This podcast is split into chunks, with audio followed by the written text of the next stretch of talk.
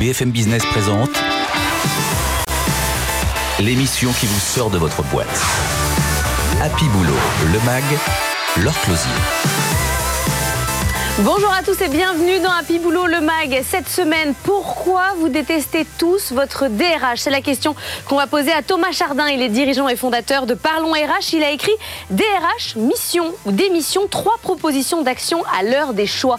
Et puis on va parler santé mentale. Ça va mal dans les entreprises, les DRH en sont conscients, mais comment agir concrètement? On va en parler avec Faustine Duriez, c'est la fondatrice de Coco Worker. Et puis vous télétravaillez, certes, mais vous n'êtes pas obligé de rester sur votre chaise de cuisine de manière inconfortable si vous alliez faire un petit peu de yoga comme ça au vert. On va en parler avec la fondatrice de Yogascope dans un instant. Happy Boulot, le mag, c'est parti. BFM Business, Happy Boulot, le mag, l'exécutif de la semaine. Et notre exécutif de la semaine, c'est Thomas Chardin. Bonjour, dirigeant et fondateur de Parlons RH, auteur de DRH Mission ou Démission. Trois propositions d'action à l'heure du choix. Un livre que vous avez écrit un peu avant la crise sanitaire, si je ne me trompe. Exactement. Est-ce que ça a changé depuis Vous avez envie de, de le réécrire, de tout changer? En fait, il a été écrit bien avant la crise sanitaire. On l'a mis en stand-by avec l'éditeur à cause de la crise sanitaire. Il se trouve qu'on a changé 2% du contenu. Tout ce qui s'est passé pendant la crise sanitaire a confirmé, en fait, accéléré ou révélé ce qu'on écrivait dans cet ouvrage. Ce que vous avez écrit, c'est que le DRH est malmené, mal considéré, pas toujours à sa place. Donc ça s'est pas arrangé avec la crise sanitaire. Est-ce qu'il va bien psychologiquement? Est-ce qu'il faut s'inquiéter? C'est vrai que le, DRH normalement s'occupe du burn-out euh, des collaborateurs. Euh, la question peut se poser de qui va s'occuper du, burn-out du DRH. En fait, la crise a quand même euh, redoré un petit peu le blason du, DRH, des DRH, des professionnels RH. Ils ont été extrêmement courageux pendant cette crise-là. Ils ont été très engagés, très investis. Alors on ne parlera pas de, collaborateurs de première ligne, n'exagérons rien, mais ils ont été sur le pont et je leur tire mon chapeau. Ils ont été très courageux, mais comme à chaque fois en fait. Le DRH est un formidable pompier euh, qui réagit chaque fois que l'entreprise a, euh, a des, des, impacts exogènes ou endogènes à l'organisation, que ce soit juridique, euh, technique, économique, social, organisationnel et bien sûr sanitaire. Le DRH est toujours là. Les professionnels RH sont toujours là. Donc j'ai pas été surpris. Et pourtant, dans les critiques qu'on fait au DRH, on leur dit ils servent à rien, ils sont inexistants, ils sont absents. C'est des mots qui ressortent des études. Ah, ça sert à rien, ça sert juste à, empêcher euh, l'entreprise de tourner ou à dire non. Là, au moins, pendant la crise sanitaire, on a pu les voir en action. Ça les a peut-être aidés. Euh, oui, je pense qu'en fait, ils ont bien démontré qu'ils servaient à quelque chose. Euh, moi, la critique que je fais n'est pas envers la société qui finalement aime haïr les DRH, qui sont un peu un bouc émissaire facile de notre modèle économique. Mais pourquoi? Pourquoi, vous pensez que le DRH est un bouc émissaire euh, dans l'entreprise on, le voit très bien, hein, c'est les plans sociaux, c'est de sa faute, c'est lui qui prend en fait pour beaucoup de choses. Mais est-ce que ça fait pas partie de sa fonction? Ça fait partie de sa fonction d'avoir un certain nombre de rôles qui sont pas forcément agréables. Les PSE sont de sa responsabilité, mais ne limitons pas le rôle du DRH à cette partie qui est très limitée en fait. C'est lui qui forme, c'est lui qui recrute, qui développe les compétences, qui négocie avec les partenaires sociaux, qui rémunère. En fait, le rôle du DRH, il est beaucoup plus plus large, diverse et plurielle que ce que l'ensemble des euh, de, ce qu'on peut lire, de ce qu'on peut voir euh, dans euh, les médias au sens très large du terme, que ce soit le cinéma, la télé ou dans différentes chansons. Le DRH est caricaturé. C'est soit un idiot, soit un salaud. Moi, je crois qu'il a une très très belle mission, mais charge à lui, et c'est ça mon propos dans cet ouvrage, charge à lui de s'en saisir et d'en faire euh, œuvre de pédagogie, c'est-à-dire d'expliquer quelle est sa mission, quelles sont ses contraintes, et peut-être de bien choisir sa mission. On arrive peut-être à un carrefour où le DRH ne peut pas courir euh, quatre ou cinq lièvres à la fois, au risque d'en attraper aucun. Il faudrait qu'il focalise sa mission sur le bon R de DRH, pas forcément celui de la ressource, qu'il faut euh, optimiser en qualité, en quantité, c'est plutôt celui, le R de la relation, qu'on a réinvesti en fait pendant la crise. Donc il n'arrive pas à trouver Enfin, il, ne comprend pas forcément lui-même en fait quelle est euh, sa place. Vous écrivez pour certains la DRH c'est le bras armé de la direction dont elle exécute les bases heures. Pour d'autres, elle s'occupe à manier les chiffres, les yeux braqués sur ses indicateurs, alors qu'elle devrait se concentrer sur l'humain. Il n'y a pas un DRH qui passe ici qui me dit pas qu'il fait que ça de l'humain, que l'humain il adore ça. On utilise ce mot euh, un peu pour tout et pourtant euh, on n'y arrive pas, on ne sait pas ce que c'est. Mais effectivement, je pense pas qu'on choisisse cette, ce métier-là, cette fonction-là, par opportunisme, par hasard. moi, tous les DRH que je croise, effectivement, ont chevillé au corps une, une forme d'humanisme parfois naïf, mais c'est très ancré, c'est très présent. Mais les faits les faits et les études convergent pour dire qu'il y a un écart grandissant, une forme de déconnexion entre le rêve du DRH et sa réalité. Et d'ailleurs, c'est pas moi qui le dis, les DRH eux-mêmes dans différentes hum. enquêtes ils n'en peuvent plus faire l'administratif. Ils n'en peuvent plus de faire de l'administratif, ils aimeraient bien faire autre chose. Et les collaborateurs attendent qu'ils fassent autre chose et les managers attendent qu'ils fassent autre chose. Et en fait, si on élargit un peu le scope, euh, les parties prenantes attendent également euh, de leur part qu'ils fassent et chose. Et pourquoi on le fait pas? Eh ben parce que justement, il faut que les DRH se saisissent un peu de ce, chantier, de ce chantier de quelle est ma mission et de mettre en accord leurs actes avec leur vocation, et donc de bien choisir sa mission et de passer un peu du courage à l'audace. Alors le courage, c'est ce, ce, dont ils font preuve régulièrement, c'est-à-dire d'être un peu averse au risque. Et en fait, c'est la mission du DRH, de réduire les risques, de les contrôler, notamment bien sûr les risques sociaux. Mais l'audace, c'est pas ça, c'est tout l'inverse en fait. C'est se tirer parti, profit d'un risque en accord avec sa mission. C'est d'avoir de, de, prendre le risque comme une comme une vertu. Euh, le risque, Mais le risque de quoi? Le risque de, faire quoi? De réorganiser euh, l'entreprise, de laisser tomber certaines, certaines tâches administratives, de dire ça en fait c'est pas mon job? De, laisser tomber certaines tâches administratives parce qu'il euh, il n'y a plus d'énergie, plus de temps, plus de budget pour d'autres tâches sur lesquels on les attend, la transformation digitale de des organisations, ou la transformation tout court de l'organisation, l'expérience collaborateur, la marque employeur, la qualité de vie au travail. Tous ces sujets-là sont des nouveaux sujets sur lesquels il y a en fait peu d'investissement de la fonction RH, peu d'investissement des DRH en budget, en temps et en moyens. Et si on veut pouvoir adresser ces sujets-là, comme je l'évoquais, on ne peut pas courir euh, mm. adresser tous les sujets, il faut donc abandonner certaines missions. Euh, des missions plus régaliennes, plus techniques, plus juridico-comptables, qui sont très importantes pour qu'elles soient bien faites, mais elles ne contribuent pas à la performance de l'organisation. Donc les DRH doivent effectivement, à mon sens, c'est ce que le propos de l'ouvrage. Et pourtant, j'entends tout à fait ce que vous dites sur l'administratif, sur le financier, etc. Et pourtant, aujourd'hui, les DRH veulent de plus en plus aller dans la stratégie de l'entreprise. Ils veulent de plus en plus être une partie prenante en disant euh, si vous n'avez pas l'humain qui, euh, qui suit, vous n'y arriverez pas, demandez-nous notre avis. Pourtant, vous dites il faut faire des choix quand même. On peut pas être partout. Mais je pense qu'il ne faut pas demander. Euh, il ne faut pas qu'un DRH dise demandez-vous notre avis. Il faut le prendre. Dans, en codir, la plupart du temps, quand j'ai la, chance de pouvoir y assister, le DRH est assis sur un strapontin et tous ses confrères, directeur marketing, mm. directeur commercial, directeur des opérations. Il parle en dernier aussi. Il parle en dernier et mm. tous les autres parlent de ces sujets. Il devrait parler en premier et euh, parler des autres sujets. mais ça fait dix ans qu'on dit un jour euh, à la tribune, euh, dans les, dans les réunions des actionnaires, le DRH parlera avant le DAF, puis en fait, il se passe rien. Hein. Effectivement, ça fait même presque, ça fait plus de bah, dix moi, ans. Ça fait 10 ans, mais on dit ça comme un espoir, on attend qu'il se passe ça, mais il se passe Il y a un livre qui est sorti il y a 35 ans qui était vers le management stratégique des ressources humaines. Moi, je pense qu'on y est, ça y est. Je dirais pas grâce à la crise, malheureusement, mais grâce mm. à des tendances de fond qui existaient bien avant. Le DRH se doit de se saisir de cette opportunité d'être enfin d'avoir l'audace d'être lui. C'est-à-dire qu'il faut oser être soi, essayer de défendre sa mission, euh, la promouvoir et prendre le pouvoir. L'audace, c'est bien ça, c'est de prendre le pouvoir en accord avec sa mission, évidemment. Si on estime que sa mission, c'est de faire des bulletins de paie et des contrats de travail, c'est très noble en soi. J'ai été gestionnaire paie, donc je ne critiquerai pas cette activité. Mais on peut prendre une intelligence artificielle.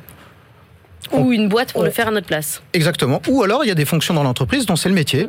Faire des déclarations administratives et fiscales. Il y a une DAF dans des grandes organisations, c'est le métier. Il y a une direction juridique. Pourquoi faire ce que d'autres font mieux que nous? Euh, et surtout, c'est des missions sur lesquelles on n'attend pas forcément le DRH aujourd'hui. Vous dites trois défis pour la fonction RH guerre de l'image, guerre des talents, guerre de l'attention. Vous, mettez quoi derrière ces trois termes? Bah, Guerre de l'image, c'est de redorer euh, son blason, non pas pour être le plus aimé du monde, euh, c'est pas ça l'objectif. Les DRH n'ont jamais été aimés être dans la lumière, mais aujourd'hui, ça nuit à leur mission. Donc le fait d'être pas connu, pas compris. Vous avez cité des termes inexistants, éloignés, c'est des absences, c'est des qualificatifs souvent dans les différentes études qui remontent pour euh, juste caractériser la fonction RH. C'est terrible quand même. Donc la première, euh, le, premier enjeu, le premier défi, c'est effectivement cette guerre de, guerre de l'image je dirais, je parlerai de communication. On est dans une société de la communication. C'est pas à vous que je vais dire. Mais donc ça veut dire que le DRH ne peut pas avoir euh, pas de charisme. Il faut des personnalités. Il faut des gens qui incarnent. Oh, je n'irai pas jusque là. il faut des gens qui incarnent. Oui, ça doit être le, leader de la transformation. C'est le DRH parce que la transformation qu'on vit, elle n'est pas technologique, elle n'est pas euh, marketing ou financière. Elle concerne la dimension humaine des organisations. La crise a bien révélé des problématiques d'un autre modèle managérial, de notre modèle de collaboration, du lien social. Tout ça, c'est la dimension humaine des organisations. C'est au DRH de le porter. Il doit, à minima, euh, euh, faire œuvre de pédagogie sur ses contraintes, sa mission, j'y reviens toujours, ses objectifs, ses moyens qu'on lui donne pas euh, toutes les tâches administratives, mmh. juridiques. Le, le bout de la chaîne en fait. Il est toujours au bout de la chaîne, il doit être en premier. Guerre des talents, bon ça on en parle toute la journée, je vois ce que c'est. Guerre de l'attention, qu'est-ce que vous mettez derrière ah, ça Je reviens juste deux secondes sur la guerre des talents si vous le permettez. Pourquoi? Parce que la guerre des talents, c'est pas nouveau en fait. En 2016, euh, 32% euh, des entreprises avaient des difficultés de recrute, mmh, à recruter. Ça Aujourd'hui, on a 52%. Ah bah on augmente d'année en année. C'est pas lié euh, à la crise. Certains secteurs découvrent des problématiques d'attractivité. En parallèle de ça, on a aussi une problématique de fidélisation. Le turnover a doublé en 20 ans en France et l'engagement, le, notamment au travers de l'absentéisme, augmente d'année en année. Pourquoi on serait plus malade en 2019 qu'en 2018, en 2018 qu'en 2017, etc. Et ça, c'est bien au DRH d'adresser ces enjeux-là. Ce sont des enjeux tendanciels, pas conjoncturels. Et on ne gagnera pas cette guerre des talents-là avec les armes du passé.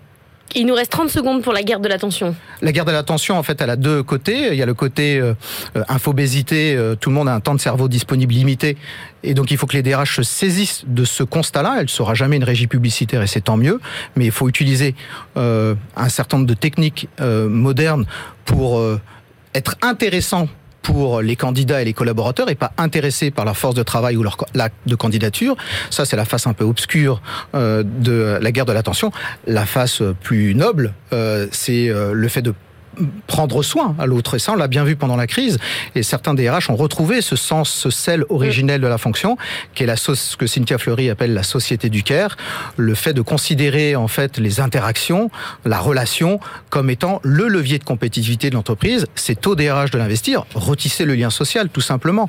On voit que là, qu'on retourne aux sources. Et c'est là-dessus que le DRH doit avoir l'audace de consacrer du temps. Merci beaucoup Thomas Chardin, dirigeant et fondateur de Parlons RH. On va parler de santé mentale. Ça aussi, euh, c'est un sujet euh, très important dans les entreprises. BFM Business. Happy Boulot, le MAG. Better Together. Et voici un nouveau défi pour les DRH et tous les salariés des ressources humaines, la santé mentale. On était avec Faustine Duriez. Bonjour. Vous êtes fondatrice de Coco Worker qui aide les dirigeants à prévenir les problèmes relationnels au travail. On va parler ensemble de santé mentale. Lundi ont été lancées les assises de la psychiatrie. 30% des moins de 24 ans ont déjà pensé au suicide. Dans les entreprises, ça va pas beaucoup mieux. Empreinte humaine a sorti une étude cette semaine. 2 millions de salariés sont en burn-out sévère à l'aube du retour au bureau. Ça va pas très fort. Ugh. non, ça va pas. Non, ça va du on tout. a un vrai sujet, on est bien d'accord.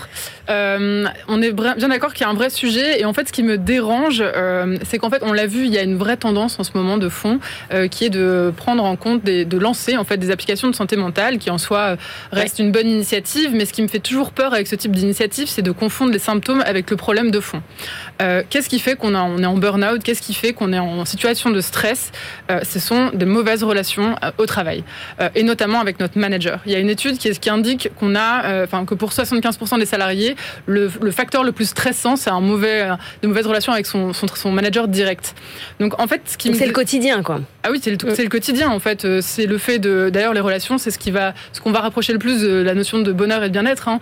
On va dire qu'on a envie de rester dans une entreprise euh, pour ses collègues parce qu'on se sent porté par un manager, parce qu'on l'admire, etc. Donc, ce que je veux dire, c'est qu'avec ces situations alarmantes, au-delà de considérer, de proposer des solutions qui concernent l'intra-personnel, donc c'est-à-dire le salarié, le salarié en lui-même, en lui disant, hop, vas-y, gère-toi toi-même ta situation de stress, etc. Il faudrait peut-être reconsidérer notre culture managériale. Et parce que moi, je vois très bien, vous le voyez aussi, ce qui se passe, c'est qu'en gros, bon, on a un problème de santé mentale. Les entreprises, les DRH en ont conscience. On a eu la semaine dernière mhm. la DRH de Kering qui nous a dit que la santé mentale, c'était son défi euh, pour les 5 à 10 prochaines années. Mais leur réponse, par exemple, en mettant en place des lignes rouges ou en prenant des applications de santé mentale, pour vous, elle n'est pas la c'est pas la bonne. Bah, c'est une, enfin, c'est, une situation d'urgence en fait. On arrive à la fin. Euh, moi, je propose des choses qui sont de, du près de la, la, prévention, en fait. Euh, ce qui est le problème, euh, on a un peu parlé, c'est qu'aujourd'hui, le mauvais management, c'est la norme.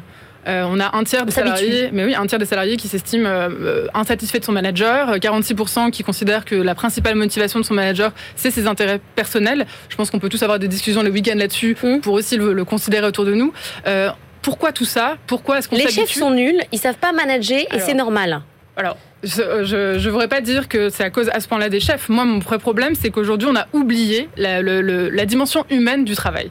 C'est-à-dire qu'on a, on a effectivement cette dimension opérationnelle qui fait appel à notre intelligence cognitive et on a une dimension relationnelle puisqu'on le partage fait partie du travail et la collaboration fait partie de la performance. Or, on ne prend pas le temps des relations. Les relations sont encore vues comme une perte de temps. On fait mm. team building sur des temps perso généralement ou alors on le fait euh, ponctuellement. Euh, pourtant, les relations sont extrêmement fragiles. Donc, il y a des confinements sans isolés, certes, mais pas que. En fait, il n'y a pas que des crises. Une nouvelle personne qui arrive dans une équipe, un nouveau manager, etc. Tout ça est à chaque fois chamboulé et on a besoin en fait euh, d'entraîner les personnes à exprimer des attentions positives à l'autre. C'est un peu une crise de l'attention. Et c'est pas moi ce qui me dérange, c'est de se dire bon bah maintenant on vous donne une solution d'après, on va dire pour vous soigner. Mais allons voir ce qui ne va pas au démarrage et qui impacte d'ailleurs énormément la performance de l'entreprise. Hein. parce que ce qui fera la différence, c'est d'avoir des personnes qui sont passionnées, qui ont envie de s'investir pour leur organisation et qui vont innover. Mais est-ce que ça veut dire qu'on considère la souffrance au travail comme un problème individuel qu'il faut traiter euh, comme un cas précis et qu'on ne remet jamais en cause euh, l'entreprise et le collectif? Bah, Je trouve que c'est un peu le sentiment que ça donne. En fait, on a, en fait, on a le sentiment qu'on délègue souvent les, problématiques euh, relationnelles ou de bien-être au travail. Euh, on avait vu ça un peu avec les CHO, donc les Chief Happiness mm. Officers, qui en soi sont une bonne idée. Plus personne n'en parle. Hein. personne n'est Chief Happiness Officer. On, verra pour la, santé mentale, hein, mm. euh, mais on espère que ça va diminuer. Il va peut-être y avoir des responsables santé mentale, c'est tout à fait possible. Mais d'ailleurs, il en parle dans son article, oui. donc en fait, ce que je veux dire, c'est que on a tendance à toujours déléguer un peu ça pour le, vers le salarié ou vers une personne tierce, etc. Alors qu'en réalité, la personne qui devrait s'occuper de ça, c'est le manager c'est le manager qui est en charge de vivre ensemble dans son entreprise. Alors, ce que je veux pas dire, c'est que tous les managers sont nazes, etc. Mon problème aujourd'hui, c'est qu'on ne donne pas le temps au manager de faire son travail relationnel. Donc, si on arrêtait de lui demander tout le temps de faire des reportings sur des choses opérationnelles de son organisation, qu'on lui laissait un peu plus de temps à justement travailler son rôle de manager de la personne et du manager d'équipe, déjà, on pourrait voir des conséquences. Euh, mais tout le monde se plaint euh, des reportings, des process, etc. On vient d'en parler avec Thomas Chardin. C'est exactement le même problème mhm. pour les DRH qui disent je, je ne fais que de l'administratif je n'arrive pas à faire de l'humain, mais ça fait aussi partie du travail. On a aussi besoin euh, de savoir où on en est, de, de, faire des process. Et... Bah, cette illusion de contrôle, euh, certes, elle, elle, mm. rassure, hein, mais euh, comme je vous disais, opérationnel et relationnel, on n'a pas les mêmes KPI en fait. Hein. On ne doit pas regarder les mêmes choses. On a tellement tendance en fait à calquer tout ce qu'on fait comme outil de suivi dans la vie opérationnelle sur la vie relationnelle en se disant c'est bon, ça va être la même mm. chose. Comme la santé mentale, ça va nous donner quelques datas et donc on se sentira un peu mieux. On a l'impression qu'on pilote la chose. Le succès des baromètres d'engagement c'est nécessaire, mais c'est pas parce que j'ai fait une enquête d'engagement que j'agis sur le bien-être des salariés. Je vais remonter les problèmes. Après, il faut proposer des solutions. Donc, le problème, c'est toujours de penser que la performance, elle va être la même aussi bien d'un point de vue opérationnel que relationnel. Pour le relationnel, en fait, ce qu'il faut, c'est du temps, c'est de l'attention, c'est de dire que, on l'avait vu ensemble, le, le relationnel est professionnel aujourd'hui. Et prendre du temps pour entretenir et préserver ses relations, c'est aussi important que prendre du temps pour envoyer des reportings. Et quand vous dites c'est une crise de l'attention, c'est très intéressant, mais comment on, on fait pour donner plus d'attention Ma question, elle a l'air un peu bête comme ça, mais c'est demander ça va tous les jours. C'est quoi bah, concrètement? euh, bah, C'est ce qu'on essaie de faire avec Coco Worker, c'est créer des nouveaux rituels managériaux. Et c'est d'autant plus important qu'on est en travail hybride. on va vers ça de plus en plus, on va se croiser, on va pas tous se mm. voir. Donc on a besoin de compléter les outils euh, sur la partie, la dimension relationnelle de notre travail. Et notre solution, elle, elle vise à ça en fait. Elle vise à se dire, je vais mettre du temps dans mon agenda. On demande vraiment de bloquer ce. Là, relationnel, de bah, telle heure à telle heure. En tout cas, je vais envoyer au moins une parole valorisante à chaque membre de mon équipe tous les mois. Ouais, mais ça, ça c'est un peu cadré, quoi. Enfin, c'est cadré, mais parce que c'est nécessaire, parce qu'on oublie de le faire. Parce qu'en fait, aujourd'hui, on a besoin de surinvestir cette dimension-là. Alors, euh, c'est d'ailleurs. Parce qu'on en reçoit tous des mails de remerciements quasiment automatiques. Vous faites un truc, vous avez votre chef qui dit euh, bravo, merci. On a l'impression que effectivement, il s'est mis un rappel euh, pour dire bravo et merci. Mais ça manque de, de, de, bah, vrais sentiments. Exactement. Et c'est pour ça qu'on demande de prendre le temps pour faire des, compliments, des, remerciements qui soient personnalisés, qui soient argumentés et qui fassent que vous vous sentez considéré. Parce que je vais vous dire exactement ce que j'ai apprécié à ce moment-là de l'interview, le moment où vous avez noté ça, etc., qui fait que bah, je donne aussi des messages à tout le monde de ce qu'on attend de chacun. Et cette transparence-là, elle est bénéfique euh, de, de comprendre un peu comment je fais pour être reconnu à mon tour. Euh, et ensuite, euh, parce que du coup. ça fait partie du boulot. C'est pas et bah après ça quand est-ce qu'on bosse? Bah, On le voit tous. Hein, on a envie de rejoindre des personnes avec qui on s'entend bien. en fait, on pourrait se dire à la base, bah, imaginons vous m'aimez pas, je sais pas, vous avez l'impression que j'ai été un peu prétentieuse à un moment donné. Si moi je prends le temps de vous envoyer un message en me disant bah, courage parce que je sais que tu as une présentation au CODIR à 16h et que ça va pas être évident et je suis là pour. Enfin, en tout cas, je t'encourage bah, vous pouvez pas me voir de la même façon. Donc en fait, on, force certainement mais c'est nécessaire aujourd'hui. Euh, et c'est comme ça qu'on entraîne des compétences relationnelles. Et comme je vous disais, le problème de toujours penser, euh, on va mettre appliquer l'opérationnel. non dit quoi. Oui, mais c'est parce qu'en fait aujourd'hui, quand on se dit par exemple, il faut développer les soft skills, on va se dire, on va faire une formation de deux jours. Laure, je vais vous emmener sur du leadership euh, pour développer votre empathie. Bah, en deux jours, vous allez jamais réussir. Enfin, il n'y aura pas de switch. Non, vous allez peut-être développer vos temps. connaissances, mais on a besoin de pratiquer. Le fait d'écrire cette parole-là, parce que vous n'allez pas avoir d'idée sur le coup, je développe votre empathie, parce que vous allez devoir réfléchir à des occasions de me remercier. Eh bien, peut-être qu'un stage ensemble nous ferait du bien. Faustine, c'est le sujet qu'on va aborder dans un instant. Merci beaucoup d'être venu dans Happy Boulot Mag. Faustine Duriez, fondatrice de Coco Worker. On va parler télétravail et yoga. BFM Business. Happy Boulot, le MAG. Business Case. Et si vous preniez un petit peu l'air en même temps que vous bossez, ça vous ferait du bien. On est avec Léa Koutaï. Bonjour, fondatrice des Terres du Yogascope. Vous proposez des stages pour les télétravailleurs qui en ont marre de bosser sur leur chaise de cuisine tout seuls chez eux, qui prennent un petit peu l'air. Des sortes de, de stages. On peut y aller deux nuits à 28 nuits en pleine nature. Et on fait du yoga. Exactement.